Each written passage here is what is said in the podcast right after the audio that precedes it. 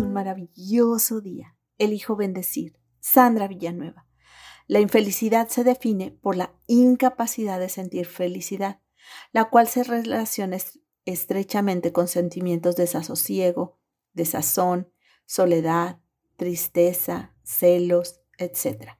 Una persona se siente infeliz cuando considera que su vida no está completa, considera que le falta una persona, una cosa, estudios, viajes, casa, o su vida transcurre como no le gustaría que transcurriera.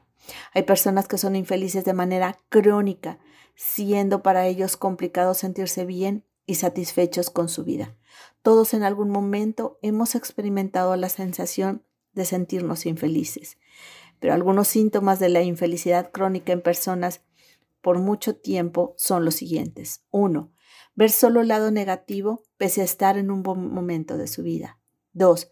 Asumir el rol de víctima en lugar de asumir la responsabilidad sobre las situaciones. 3. Quejarse constantemente de lo injusta que es la vida. 4. Compararse con las personas alegando que su vida es mejor. 5. Autosabotear en metas, en logros, y si las logra, no disfruta porque cree no merecerlas. 6. Preocuparse cuando no salen los planes en lugar de aprender de lo sucedido. 7. Huir de los problemas o evadir en lugar de enfrentar. 8. Dar poca importancia al autocuidado, dieta sana, ejercicio, buen descanso. 9. Y último, dejarse llevar por las emociones, por las emociones nocivas.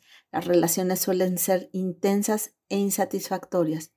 Y aún sabiendo esto, hay personas que siguen sintiéndose infelices. Se preguntan una y otra vez, ¿por qué soy tan infeliz?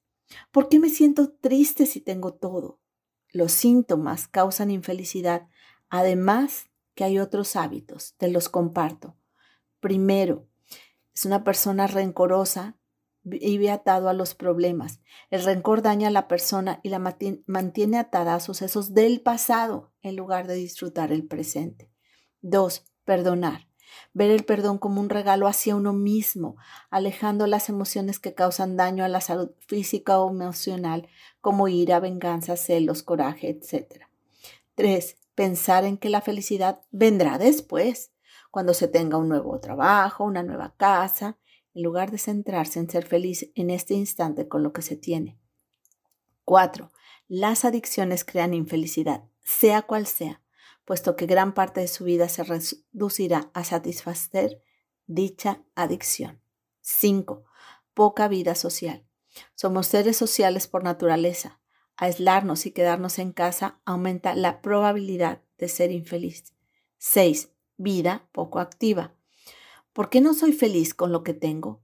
Tener excesivo tiempo libre provoca que haya un estado de apatía y de pérdida de energía, por lo que más adelante costará mucho más iniciar cualquier otra actividad.